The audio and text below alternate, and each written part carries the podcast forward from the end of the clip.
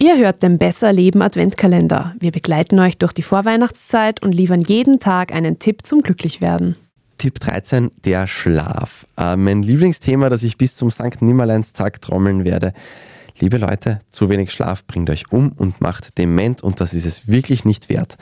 Es gibt eh zwangsläufig Lebensphasen, in denen man sich schwer tut, ausreichend Schlaf zu bekommen. Stichwort Kinder, Stichwort kleine Kinder, Stichwort Babys. Aber meiste Zeit liegt es eigentlich schon sehr wohl in unserer Hand, wie lang und auch wie gut wir schlafen. Und wir brauchen normalerweise so etwa sieben bis acht Stunden Schlaf pro Nacht. Ist auch je nach Alter ein bisschen anders. Und der ist so wichtig, weil in dieser Zeit schädliche Stoffe aus dem Hirn gespült werden. Man kann sich das ein bisschen so vorstellen, als wäre eine Großstadt, wo ganz viele Häuser ganz eng aneinander sind und über Nacht schrumpfen die auf die Hälfte zusammen. Und dann kann durch die Straßen aller Müll, der uns kaputt macht, rausgespült werden. Und wenn dafür nicht genug Zeit ist, dann führt das langfristig zu Demenz. Wenn jetzt also jemand routinemäßig zu wenig oder auch zu schlecht schläft, dann darf man das einfach nicht kleinreden.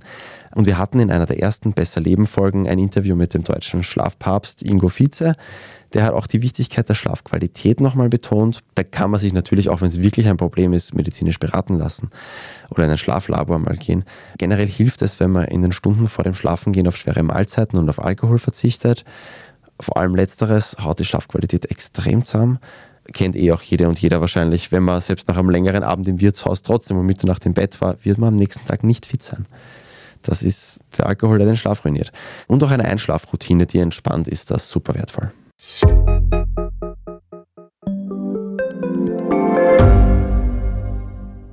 Ich bin die Franziska Ich bin der Martin. und wir wollen besser leben. Lohnt sich 10.000 Schritte zu gehen jeden Tag?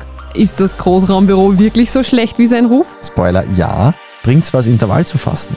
Wir fragen die, die es wirklich wissen und probieren es auch gleich selber aus. Bei Besser Leben, jeden Donnerstag eine neue Folge.